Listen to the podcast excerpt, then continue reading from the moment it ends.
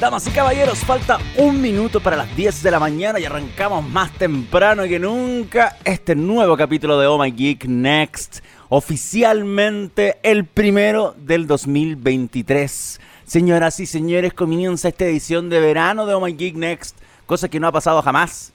Em, igual, no preparé nada, señor Cedre, lo lamento mucho, porque yo esperaba, esperaba llevar playita al programa. Por último, no sé, un croma distinto. A ver si se puede hacer algo mientras estoy hablando. Voy a tratar de fabricarme una playa mientras vamos a, hacer los primeros temas. Pero les doy la bienvenida a todos ustedes. Que tengan un excelente 2023. Mucho éxito, amor, papas fritas y todas las cosas ricas que a ustedes les puede gustar que estén presentes en este nuevo año. Como así también a todos los queridos de eh, TX Plus que están allá en la oficina se levantaron hoy temprano a laburar, al empleo, considerando que anoche hubo celebración de amigos secretos.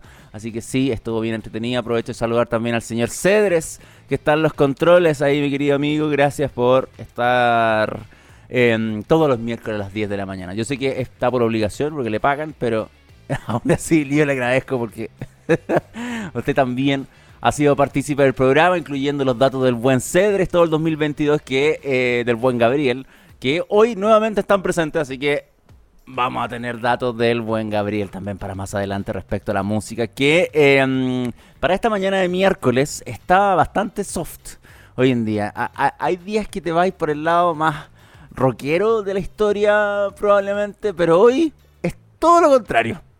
Todo lo contrario, la vereda del el soft rock en su máxima expresión. Así que va a estar relajada esta mañana. Incluso vamos a tener un invitado el día de hoy para hablar de robótica, de robotización.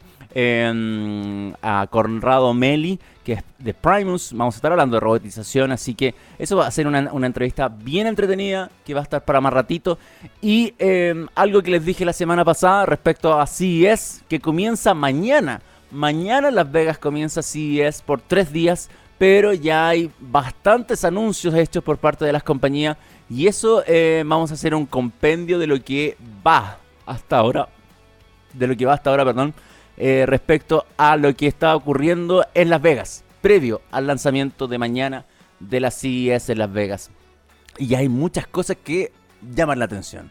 Llaman la atención, obviamente, en estos cinco tópicos que les mencioné la semana pasada que van a englobar toda la feria porque se acuerdan que la, CTA, que es la empresa que está a cargo, la, entidad que está a cargo de la CIS, desde hace mucho rato que está diciendo nos vamos a centrar en salud, nos vamos a centrar en el metaverso, nos vamos a, concentrar en los vehículos, en cosas que ya veníamos escuchando, Internet of Things, bla, bla, bla, bla, bla, temas que ya llevan años en, en repetición, se podría decir, pero ya en productos más tangibles, más que simplemente hablar de lo que podría pasar mañana. Porque a mí me pasó, por ejemplo, alguna vez en una CES que yo fui y mucho tópico futurista, pero no había nada concreto y era mucho hablar, mucha proyección, mucho render y nada concreto. Y ahora sí, em, podría decirse que va a ser una de las ferias que van a mostrar cosas que van a ser interesantes y este primer compilado que tengo pre-CES, porque como les digo, comienza mañana, podría darnos una... Mm, un, adelanto de lo que podríamos ver en los próximos días, considerando que no solamente se abren las puertas para que la gente vaya a la convención de Las Vegas, a, los centros de a los distintos lugares donde se efectúa la feria en toda la ciudad, sino también para conocer las charlas que van a hacer, las presentaciones que van a hacer las compañías, pese que ya han adelantado cosas. Pero obviamente siempre se guarda alguna cosita eh, como sorpresa para, la, para el desarrollo de la misma feria. Entonces creo que va a estar interesante. Este va a ser un año, como les digo, que vamos a ver productos más allá de ver conceptos y eso lo va a hacer entretenido. Al menos para, para nosotros como prensa nos gusta mucho que haya demostraciones, que se presenten productos y que em, podamos rescatarlo y podamos presentarlo y, y, así darle a entender a la gente eh, cómo nos podemos imaginar el futuro de algunos desarrollos, de, de, cómo no solamente en temas de hardware, no solamente un producto tangible, sino cómo el concepto de software también se puede bajar a este hardware. Creo que va a ser interesante estas ideas, así que va quiero quiero llevarlos a, a, algo que, que, sea positivo para rescatar en, todo este en todo lo que resta de la semana que va a ser de pero como ya vamos a adelantar, hay harto, eh, por decir desde ya. Les recuerdo a ustedes también, aquí estoy revisando mi pauta, que ustedes pueden conectarse con nosotros a través de redes sociales, a través de arroba TXPlus, en Instagram, Facebook, YouTube. Em, ¿Se me queda alguna en el tintero? ¿Qué dije?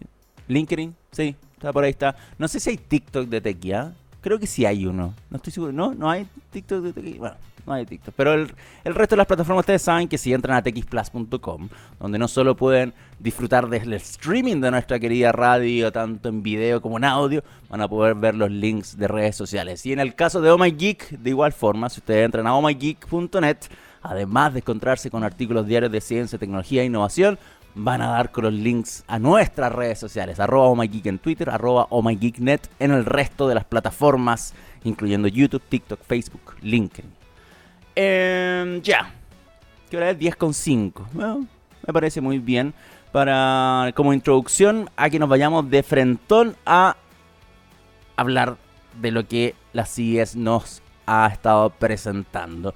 Y esa imagen, que está para los que disfrutan el streaming en video, es parte de lo que ha aparecido recientemente por parte de Samsung.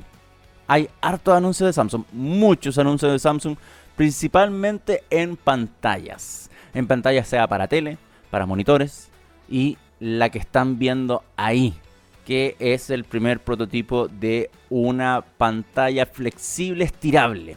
Hemos hablado de las pantallas estirables antes, de hecho a mitad del año pasado, ya podemos decir oficialmente el 2022, el año pasado, así que cuando diga eso, entiéndase así. Eh, Lenovo tuvo el Tech World, así se llama creo el evento de ellos, Tech World, si no me equivoco, voy a buscarlo por si acaso para que no me quieran. Sí, Lenovo Tech World 2022, está bien, no, no, no tengo tan mala memoria. Lenovo Tech World 2022 y en ese evento, el vicepresidente de productos, si no me equivoco, de Lenovo Global, que en una entrevista que se inventaron ellos porque el, evento fue todo envasado, fueron puros videos que se veían online, un, evento fomísimo, pero era lo mismo, fuera de lo fome que era todos los videos que estaban ahí de, de Lenovo presentaron un concepto de celular estirable y de laptop estirable, donde ¿Por qué hago este contexto? Porque lo de Samsung eh, obviamente también no es, para, no es para cualquier tipo de producto. La cosa es que en ese momento Lenovo, el año pasado, decía, mire, nosotros, nuestro prototipo, la idea es que esto se estire y no afecta el form factor. ¿Qué significa esto? Que si, por ejemplo, si tengo un notebook, el notebook puede ser igual a cualquier notebook que hay hoy en día, pero le puedo tirar la pantalla porque esta está escondida dentro del mismo equipo y no tengo que sacrificar toda la, estructura para darles más pantalla.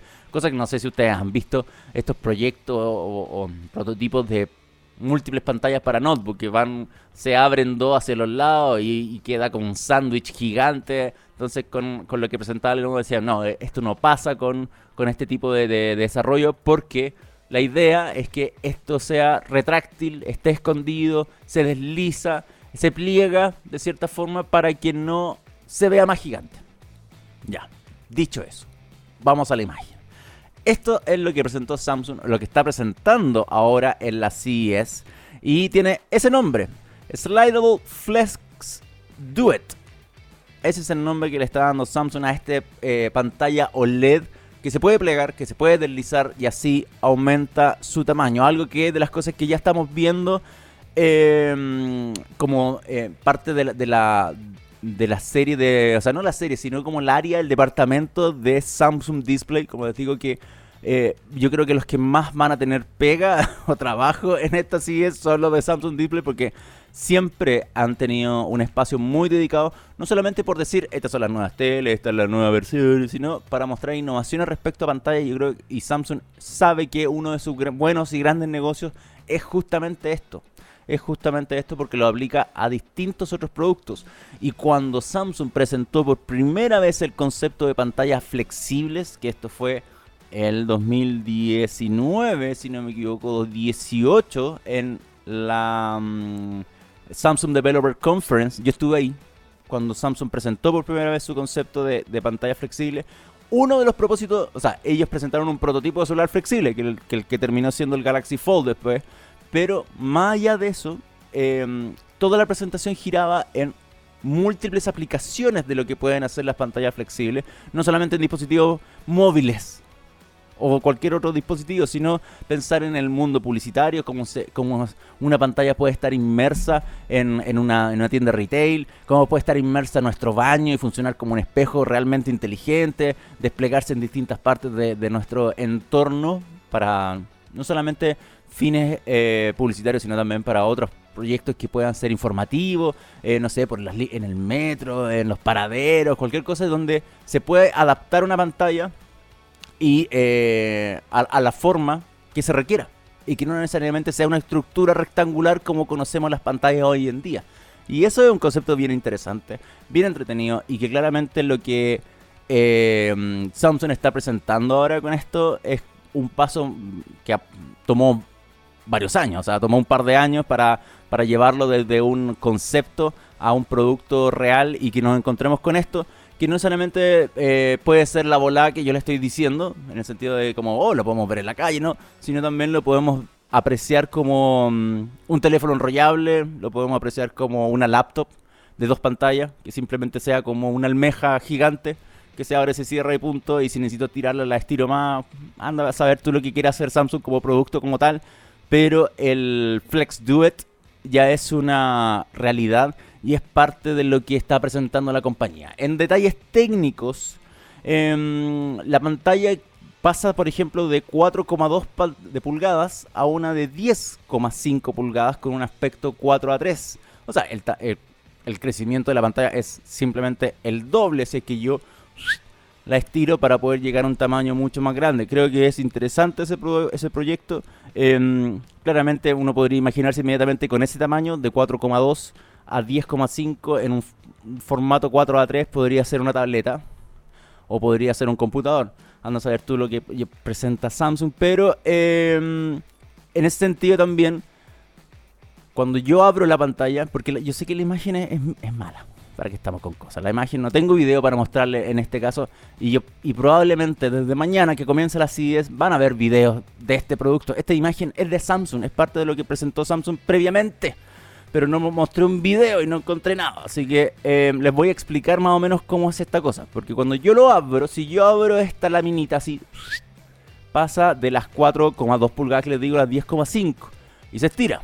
Pero si ustedes se fijan, en la imagen que tengo acá proyectada, en la punta de la derecha tiene como un sacadito. Y eso es porque yo puedo estirar aún más la pantalla. Y con eso llego a las 12,4 pulgadas. O sea, no solamente flexible, en el sentido de que yo abro esta almeja, sino también la estiro para un lado. Y ese es el concepto de Flex Duet. De no solamente ser flexible, sino estirable a la vez para el lado. Muy bueno, me gustó mucho. Hay que ver cómo eh, funciona. Como les digo, estas son imágenes que Samsung entregó para la prensa previa a la CES. Y muy probable esta imagen sea el stand de Samsung en CES, donde eh, tomaron la fotografía para la gente que vaya, asista presencialmente a la feria, va a poder disfrutar de esto. Así que, eh, Flex Duet, se me ha olvidado el nombre, para que lo tengan en mente en los próximos días, a partir de mañana, si es que le quieren echar un vistazo a este concepto de, de pantalla, de, ¿no? o sea, de pantalla que, se dobla y se estira al mismo tiempo. Ya, pasemos rápidamente a lo próximo porque son las 10 con 13. Em, hablemos de GeForce. GeForce hizo una presentación también. Señor Sere, no se asuste porque no vamos a ir a la música todavía. estamos, todavía con tema acá. Vamos a hablar de eh, GeForce y voy a poner un videito corriendo de fondo para que eh, les echemos un vistazo. Ahora corregí todos los problemas que teníamos de audio con los videos, así que vamos a poder escuchar las cosas por fin que estoy proyectando, pero igual le voy a bajar el audio del video, señor Cere, para que no se espante, porque suenan muy fuertes estas cosas. Así que, eh, pero este video es lo que está presentando en Nvidia. Lo vamos a dejar un poquito bajito también para mí, para mi retorno. Creo que está entrando el audio ahí, señor Cedro, un poquito. Sí, ya muy bien, la vamos a dejar bajito. Lo que acaba de presentar Nvidia es lo que ustedes están viendo ahora en pantalla, conmigo ahí en chiquitito. ¿Qué es esto? GeForce Now, que es el servicio de streaming de videojuegos que tiene Nvidia, lo va a llevar a los automóviles. O sea, ya no es algo como de imaginar que Tesla ahora tiene juegos en sus vehículos, sino eh, Nvidia dijo, yo voy a hacer lo mismo y como tengo un streaming, se los voy a ofrecer directamente a los fabricantes para que esto lo puedan poner simplemente es un vehículo y no se compliquen por el resto porque de ahí me encargo yo. Todo el servicio de streaming, todo el backend, todo está a cargo de Nvidia, pero el convenio eh, fue anunciado previo ahora a la CES 2023 donde oficializa completamente que el servicio de streaming GeForce Now ahora está llegando a automóviles y no solo a cualquier automóvil porque estamos hablando de vehículos em, que son de última generación, eléctricos en general, y de compañías como Hyundai, BYD y, y entre otras que están siendo anunciadas y que probablemente quedó como en el tintero algunas marcas, pero probablemente sean parte de lo que se vaya a ver un poquito más adelante pero eh, es una tremenda noticia, es una muy buena noticia lo que está pasando acá. Porque claro, algo que algún, alguien se le tiene que haber ocurrido, oye, miren, es tan simple como que yo les dé el servicio y ustedes lo integren simplemente en una pantalla dentro de los vehículos. El ejemplo claramente está hecho para monitores que son frontales, como el que está ahí, que es, como el típico estilo de monitor Tesla, que está como al medio y es gigante. O para los, para los asientos que están atrás, para los acompañantes que van atrás puedan ir jugando. No me parece mal, me parece interesante. Eh, la disponibilidad de juegos, por supuesto, va a depender de la conexión de redes móviles, porque esto no está conectado a ningún Wi-Fi ni nada, sino funciona claramente con red móvil el vehículo cuando está conectado. Eh, aún así, no creo que, que, que, por tener red móvil te va a limitar a juegos AAA, o sea, como de mucho peso, mucha calidad y tengamos que jugar casi Candy Crush todo el rato. No, no creo que vaya por ahí todo. Eh, no creo que Nvidia se vaya a quemar con eso, así que probablemente eh, haya optimizado también los juegos para, para este formato. Porque imagínense una cosa es jugar en móvil. Una cosa es, por ejemplo, le voy a dar un ejemplo. Una cosa es que esté con mi celular en mi casa o en el, en el, en el centro, ahí donde en un parque, y estoy jugando ahí. Pero estoy en un mismo punto. Y la red triangula, la red de datos, la red de celular triangula y em, me quedo ahí mismo y funciono sin ningún problema y estoy ahí con mi, con mi cosa. Pero es muy distinto cuando voy on rolling, cuando voy arriba de un auto, cuando voy arriba de una micro y voy a hacer un streaming. El cambio de, entre celda afecta mucho la calidad de, de, la, de la bajada y de la subida de datos y ese puede ser un gran problema. O sea, el desafío acá para Nvidia no es solamente ya pónganle los juegos a, los autos, sino también que efectivamente estos funcionen bien cuando los vehículos van en movimiento. Imagínate ir un auto en carretera, 120 kilómetros por hora es sub... Traten de ver un video, ustedes que si alguien ha viajado, por ejemplo, en bus entre una ciudad a otra y ha tratado de ver una película de Netflix, normalmente en algún punto se corta.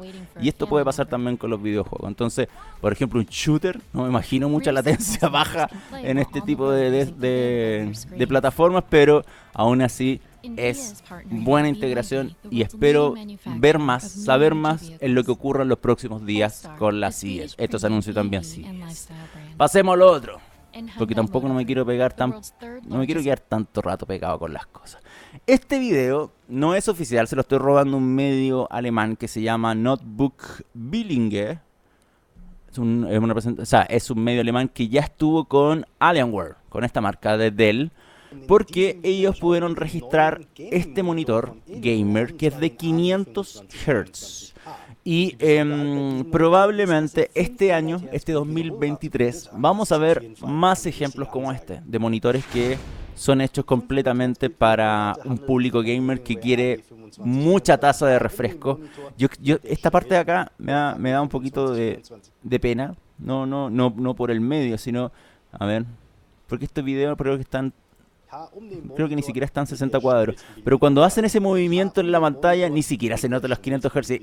Yo uso un monitor de 75 Hz y para mí todo es fluido y hermoso ya en 75. Imagínense 500 Hz. Creo que eh, ese tipo de experiencia con estos monitores es mejor ir a verlo y disfrutarlo. O sea, si alguna vez este tipo de monitores con mucha tasa de refresco llegan a nuestro país y ustedes están así como, oye, ¿cuál es la experiencia?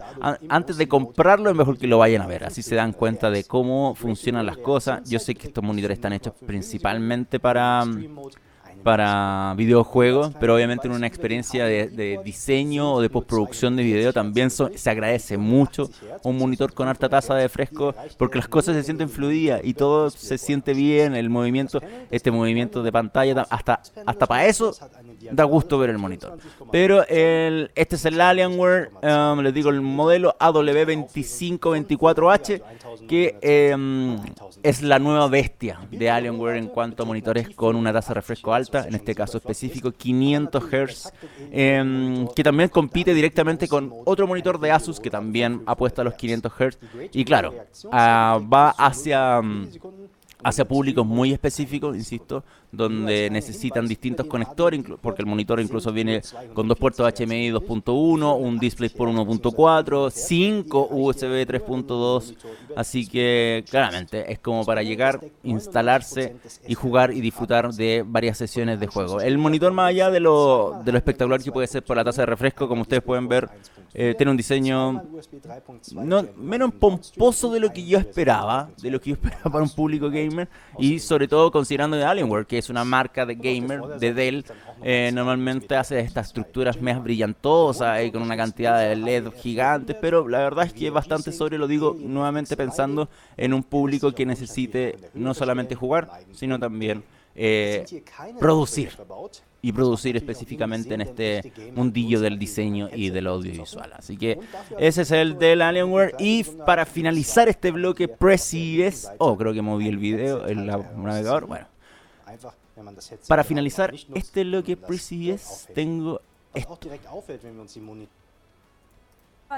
Este video que está corriendo de fondo es la presentación de algo que acaba de llamar la atención con, en cuanto a Acer. Porque Acer dice, ok, yo sé que eh, hay mucha gente que es muy sedentaria con el tema de estar sentado trabajando y lo que yo quiero es hacer un escritorio donde tú pedalees. Y, y la energía que tú produces pedaleando mientras trabajas carga tu dispositivo. Entonces tú cargas todo tu compendio de aparatos mientras pedaleas. Si no pedaleas, te quedas sin simplemente trabajar. Y este es el Acer E, o sea, I, porque es E, y Kinect que es una estación de trabajo, obviamente centrado en productividad, pero también eh, como un modo deportivo para que puedas quemar calorías. Y fue presentado ahora en la CES em, como una parte, como un, no sé cómo presentar esto, porque ojo que la CES siempre ha presentado cuestiones deportivas relacionadas con tecnología. Yo en una CES, por ejemplo, vi el gimnasio de realidad virtual, era un asco. Eh, vi también una, una cuestión que era como como, como si te sintieras volando y era hacer un ejercicio con la espalda, horroroso, horroroso. Era pero estábamos todos mirando esa cuestión, porque era muy rara, pero la experiencia era pésima. Veía que la gente se subía y después salía muy adolorida, lo pasaba muy mal en esa cuestión. Pero esta no es la primera ni la última vez que vamos a ver proyectos como de este tipo que uno puede decir, ¿por qué? ¿Por qué los saca? Pero bueno, Acer lo que quiere buscar es obviamente... Eh, a veces estos productos son más promocionales que, que, que, en realidad esperen venta. O sea, como que esto sirve... Esto es un enganche de Acer para sus productos dentro de la misma feria. Imagínense cuánto les debe, le tiene que haber costado a los de Acer hacer esta cuestión. Una bicicleta que ya tiene un form factor conocidísimo, pero con una tabla donde yo coloco el laptop y tiene unos puertos USB y unos puertos de carga inalámbrica y estamos. Coloco el celular ahí y ahí trabajo. Entonces es de cierta forma hasta divertido como como están presentando obviamente este tipo de productos, pero no es para sorprenderse, igual me llamó la atención, igual lo encontré entretenido y es parte de este primer compendio de CES. Así que si el señor Cedre se motiva, creo que ya debería erradicar el escritorio ya, comprarse la bicicleta de Acer A-Kinect BD3 y comenzar a hacer ejercicio mientras está ahí en, en proceso.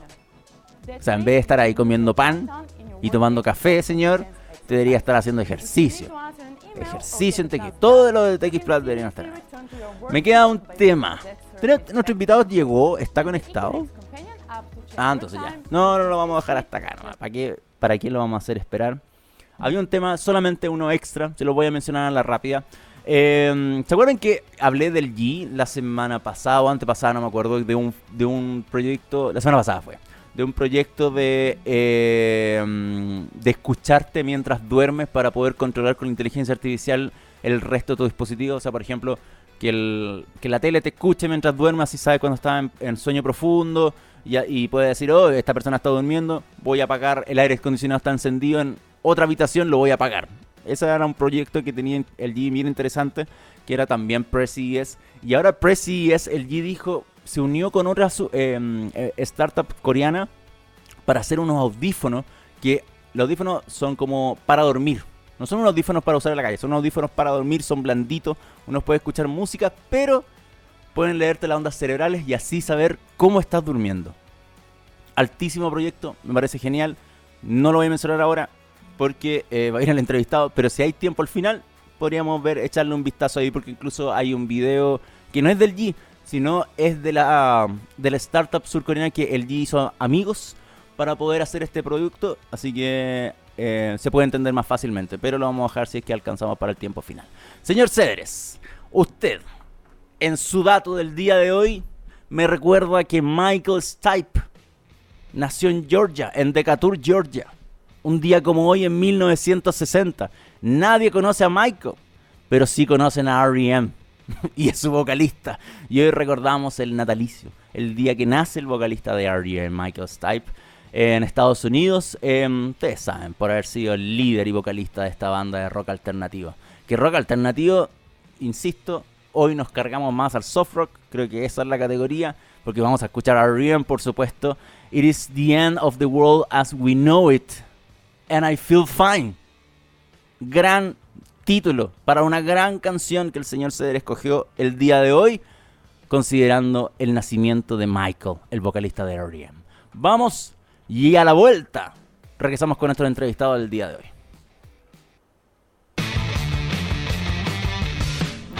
Son las 10 con 29 de esta mañana de miércoles 4 de enero como ya les dije, el primer capítulo del Express, del Express del Next, digo, se me están confundiendo los programas, del Next de este 2023. Y nada, solamente quiero poner un redoble de tambores virtual porque no tenemos uno real para presentar al primer invitado de este año. Ya está en pantalla el señor Conrado Meli, socio y consultor senior de Primus. ¿Qué tal? Hola Felipe, ¿cómo estás?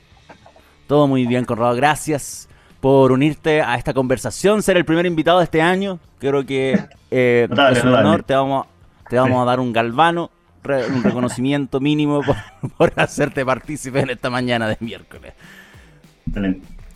Conrado, eh, bueno, primero, desearte el mayor de los éxitos para Primus en este 2023.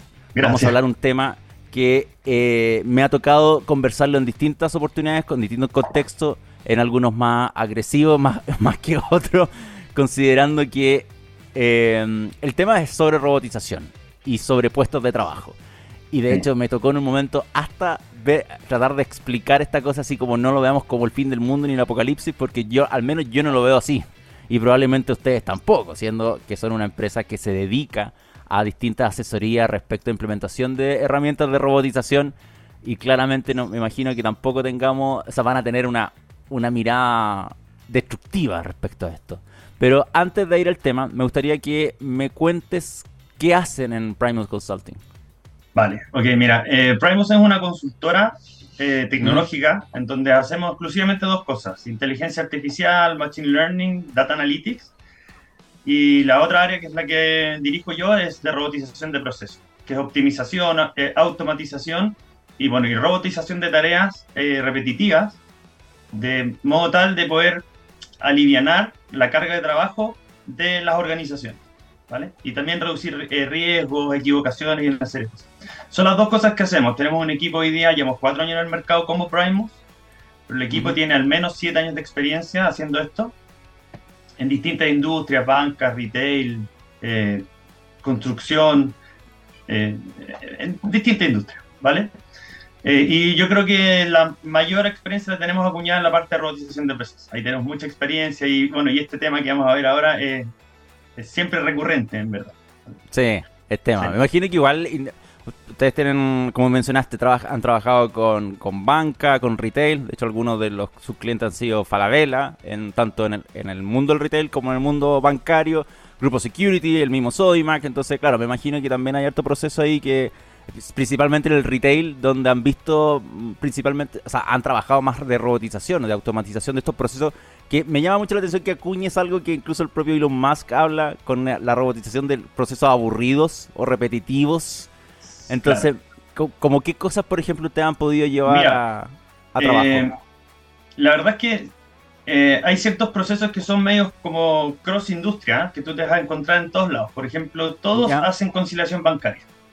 Y para hacer conciliación bancaria hay que descargar las cartolas. Que descargar la cartola es meterse a la página web, hacer login, ¿no es cierto? O registrarse, navegar por la página y descargar una cartola. Pero las organizaciones tienen cinco bancos, 10 cuentas por banco, lo que significa que hasta hace un par de años atrás había una persona que tenía que llegar todos los días antes de las 8 de la mañana y sentarse a descargar cartolas. Y es un procedimiento que es eh, monótono, repetitivo, es siempre igual, o sea, es completamente determinista y que no se justifica el hecho de tener una persona sentada haciendo ese trabajo cuando en realidad lo podrías automatizar. ¿Dónde está la diferencia entre que sea una automatización y una robotización? Es que la automatización uno por lo general lo hace con programas, con código, pero muchas veces uno no puede hacer estas integraciones con tecnología como programación a páginas del banco porque son distintas tecnologías o después mi core bancario o mi, o mi, o mi sistema con el que yo trabajo es de una tecnología que no es compatible. Por lo tanto, tú necesitas a la persona para que haga la interfaz entre el banco y el computador o el sistema, ¿no es cierto? Entonces uno lo que hace finalmente es poner un robot que reemplaza a la persona en un computador que es el mismo que ocuparía la persona y hace las mismas acciones mecánicas que haría la persona. O sea, no hay como esta caja negra o esta magia oscura que tienen los programadores, en donde las cosas ocurren y uno no las ve. Aquí si tú te sientas en el computador y abres la pantalla vas a ver cómo el robot está haciendo cosas. Esa es la gran diferencia entre automatización, es una delgada línea, súper delgada, pero la diferencia entre robotización y automatización. ¿Vale? ¿Y eso, eso es transparente para el cliente a la larga? Completamente transparente, sí, pues transparente, es auditable, es diseñado con él al lado. Entonces él por lo general visa que el robot esté haciendo lo que tiene que hacer y de manera correcta. Y ahí obviamente bueno, hay distintos eh, desafíos, porque en definitiva muchas veces nos dicen, oye, el robot se equivocó y, no, está mal diseñado porque a ti te faltó decirme, no sé, tal o cual parte del proceso. O el robot hace a veces, 100% de las veces viene el trabajo malo, que también es como, es, loco, porque en definitiva el robot está bien diseñado, pero el proceso de negocio tiene algo que genera que el robot siempre trabaje, haga bien el trabajo desde el punto de vista del robot, pero el resultado no esté correcto.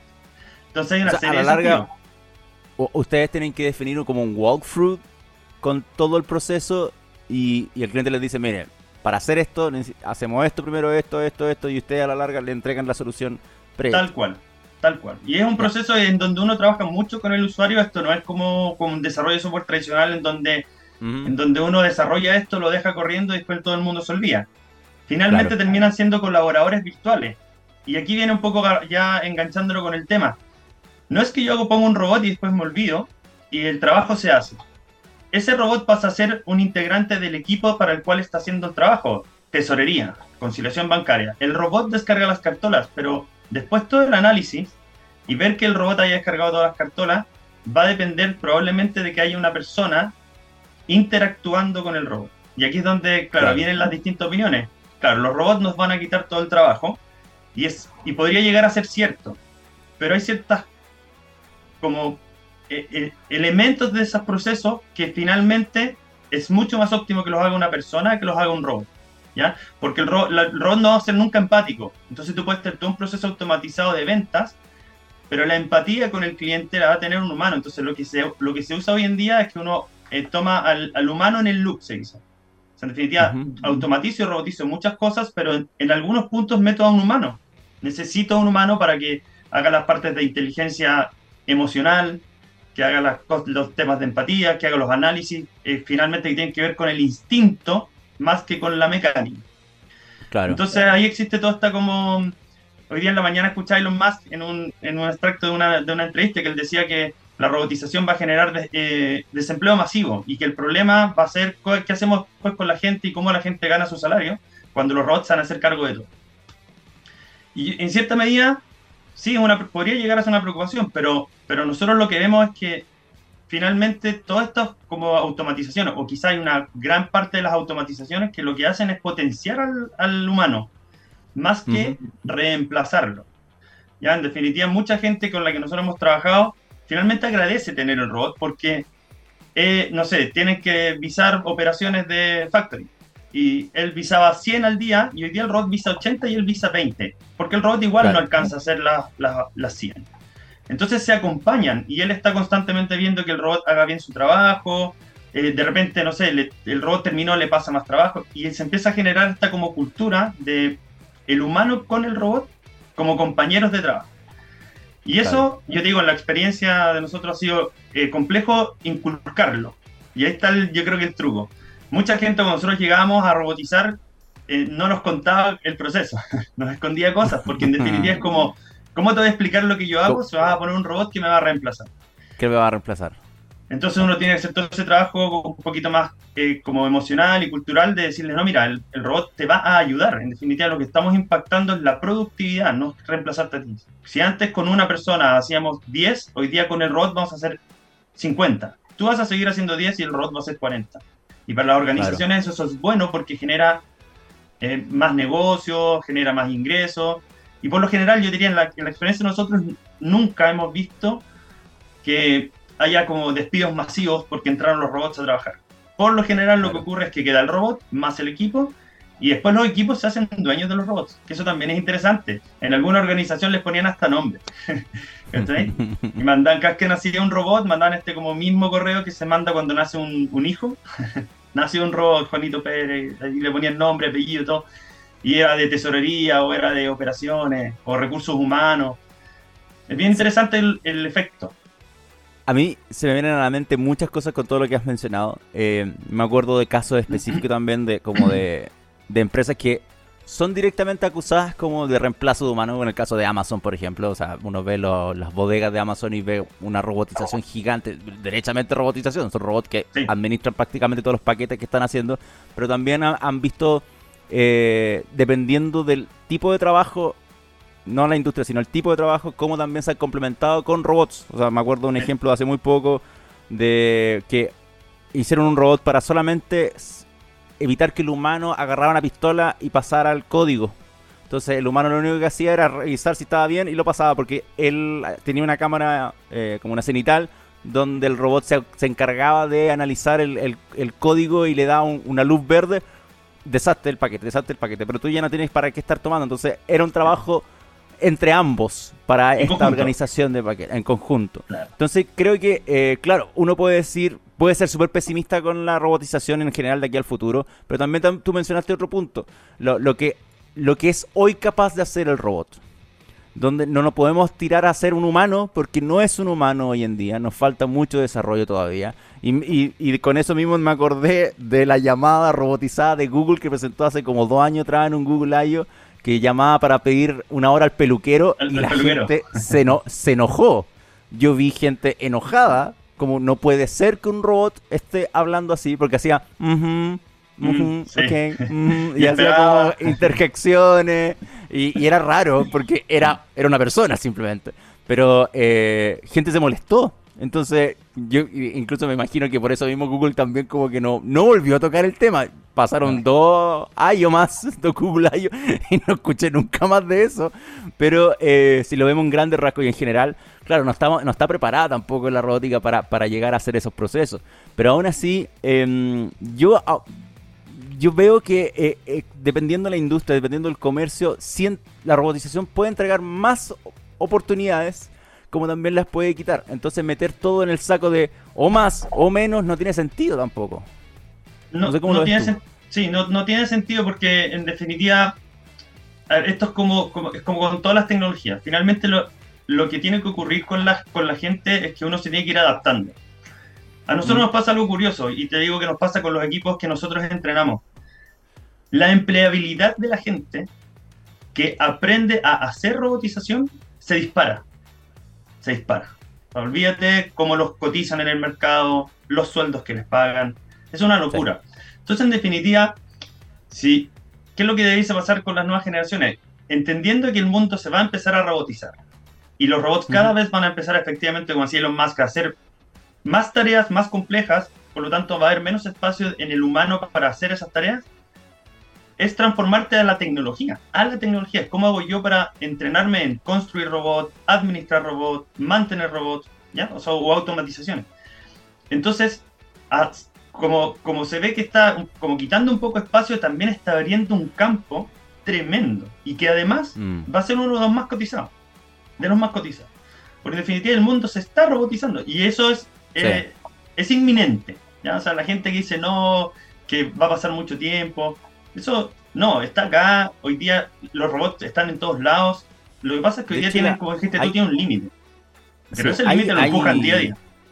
Sí, hay industrias que ya están robotizadas hace mucho tiempo. La, por ejemplo, la automotriz. Hace muchísimos años que los autos se arman por robots y la interacción humana es casi final. Al último, ya, cuando está todo el chasis armado completo, ahí el humano dice, ah, hay que ponerle una gomita acá, hay que ver si esta puerta cierra. En el detalle, en, lo que, en, lo que, a un humano le importaría.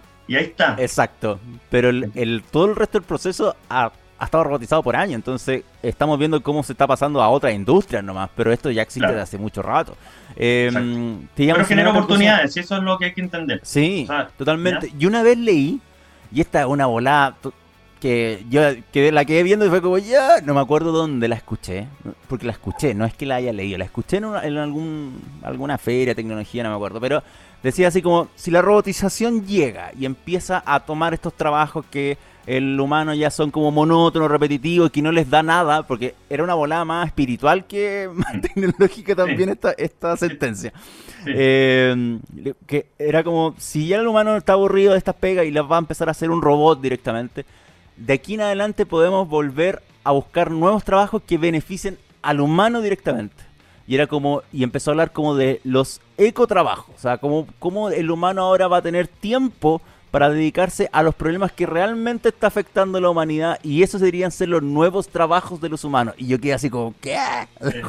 ¿Qué, qué volada Claro, pero, es interesante. Súper. De hecho, en esta, en esta cita, en esta cita de Elon Musk que en la mañana, eh, su comentario final era que el, mayor, mayor, mayor desafío era cómo hacer ahora que el humano encuentre un sentido a su vida. Porque hoy día los humanos, el sentido de nosotros, la mayoría es, me levanto en la mañana, voy, trabajo, ah, y, con, y, con, eso me gano el sueldo, con eso pago mi vida, y ese es, mi, es el 80, 70% del sentido de la vida de, de, cada humano. Si te quitan eso, Exacto. entonces ahora qué? Y ahí está el desafío. Entonces, estos nuevos ecotrabajos, estas nuevas transformaciones hacia especializarte con temas tecnológicos, o, quizás a temas que son derechamente del humano, temas que tienen que ver con sentimientos, empatías, inteligencia emocional, ¿ya? Bueno, eh, ese el problema de cómo comemos, cómo nos enfrentamos a un cambio climático, cómo, cosas que van a afectarnos de aquí en adelante. Entonces, eh, yo no, no lo lo encontré una volada gigante, pero no lo encontré malo, a eso voy. Pero es que no es tan volada, porque en definitiva es una, va a ser una consecuencia súper tangible. y, y, va, y alguien se lo va a tener que preguntar en el futuro cuando esto... Porque estamos de acuerdo, o sea, acabamos de llegar a un consenso hace mucho rato. La robotización, la digitalización, la automatización es parte y va a llegar y puede pasar como una ola encima de nosotros. En el momento en que la empieza gente a decir, oye, ¿y ya qué hacemos ahora? Porque hay muchas cosas que hacen los robots y ya no las tenemos que hacer nosotros.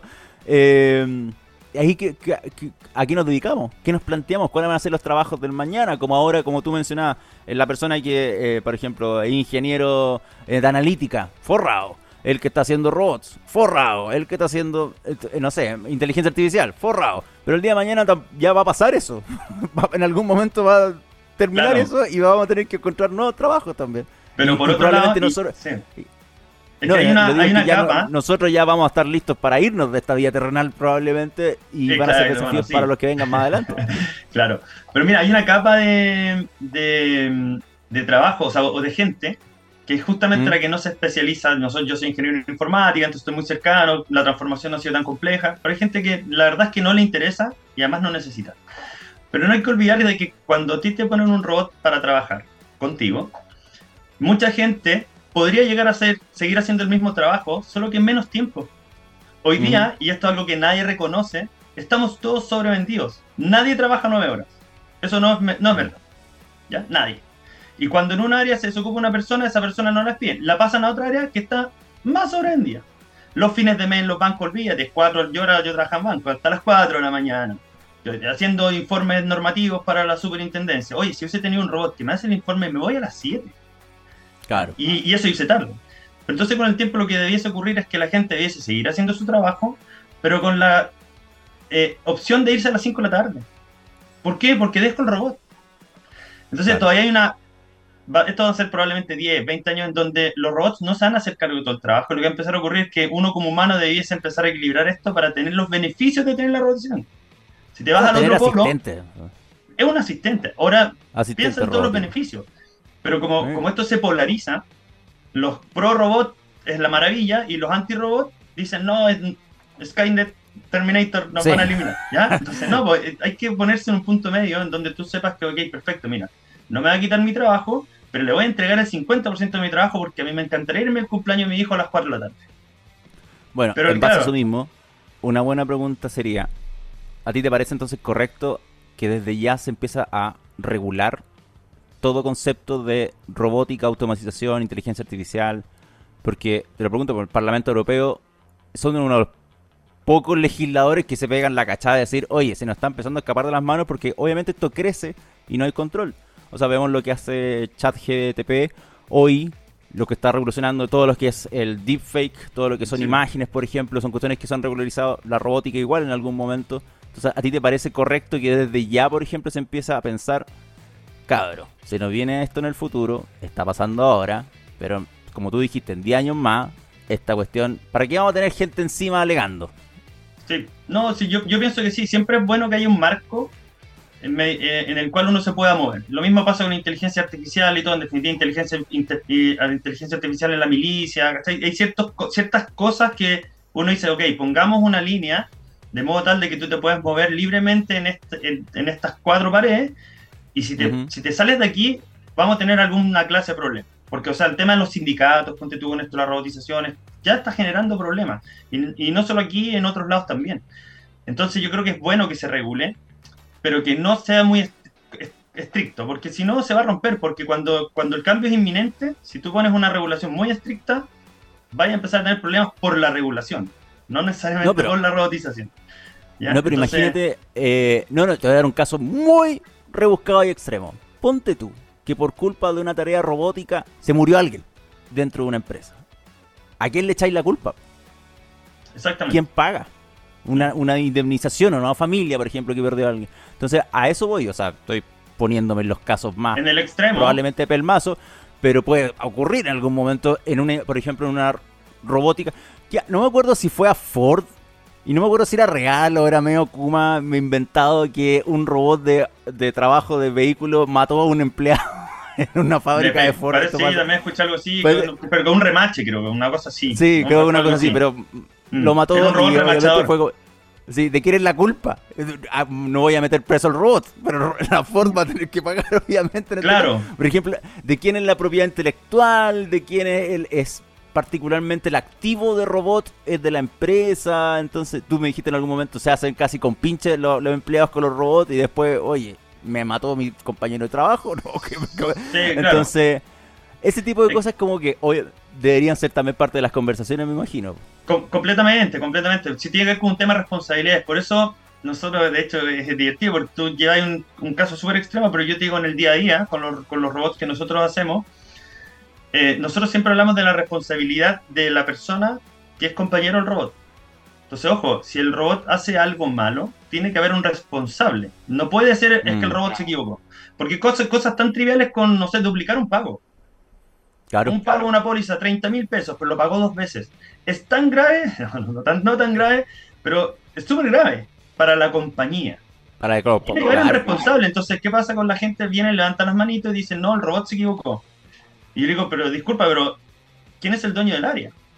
¿Quién es el responsable? Entonces nosotros empujamos mucho a, las responsabilidades y eso es lo que tiene que estar un poco, eh, regulado, por decirlo de alguna manera. Las organizaciones tienen que entender que los robots no son software que viven solos, son robots que los programó alguien y que los diseñó alguien que tiene que hacerse responsable del resultado. Entonces, si un robot mata a una persona, bueno, de quizás lo más probable es que esa persona se pasó todas las medidas de seguridad y se tiene que haber asomado a ver el auto en un momento en que no tenía que hacerlo, y el robot no estaba diseñado para detectarlo.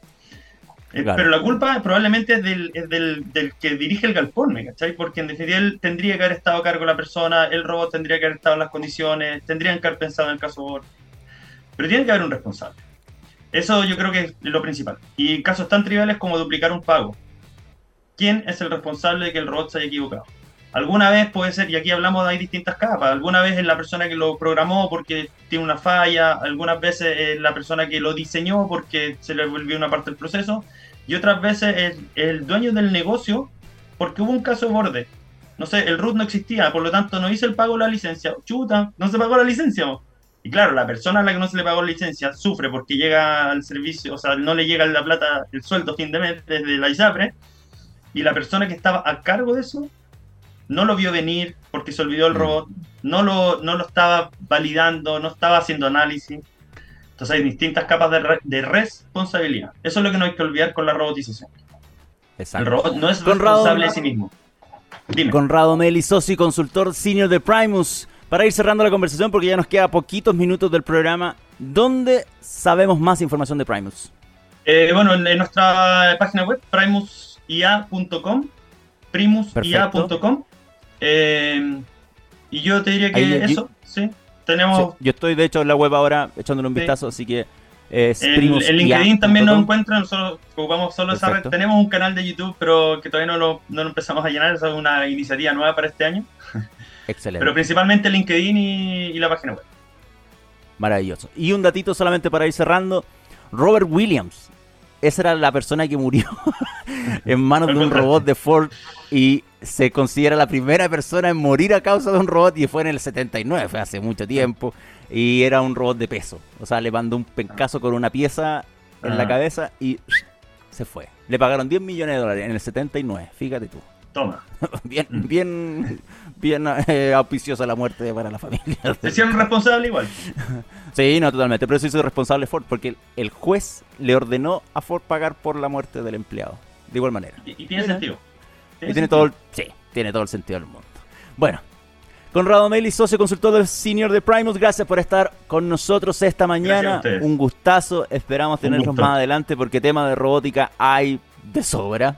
Hoy fue un tema y tocado así nomás, por un poquito, pero tratamos de hacer una conversación entretenida para que la gente también se vaya interiorizando con estas cuestiones que, como insisto, son temas que hay que conversar hoy. Porque ya la proyección va a crecer muy rápido. Gracias por estar con nosotros hoy. Gracias a ti, Felipe. Señor Cedres, em, ¿qué hacemos? ¿Nos vamos directamente con una canción? ¿O faltan cinco minutos para la once? ¿Nos despedimos? ¿Qué, cree usted? A ver, vaya, vaya comandándome. Si no, nos vamos a la música nomás y nos despedimos de una. ¿O no? ¿Qué, Ya, hagamos, hagamos eso. Nos vamos a ir. Em, y nada, vuelvo a agradecer a Conrado. Gracias por estar con nosotros en el día de hoy. Y nosotros nos vamos a encontrar el próximo miércoles a las 10 de la mañana, como siempre, en un nuevo capítulo de Oh My Geek Next. Y, señor Cedre, se lo voy a dejar a usted el último tema. O Dinosaur Jr. o The Cranberries, me da lo mismo. Usted elige. La que tenga más a la mano ahí, la que le sirva más en tiempo, considerando que le rellené un minuto solamente para, las 11 de la mañana. Le rellené un minuto nomás, así que tiene que rellenar otros cuatro. Hasta el próximo miércoles. Abrazos, besos, que estén muy bien y disfruten del resto de la semana. Chao.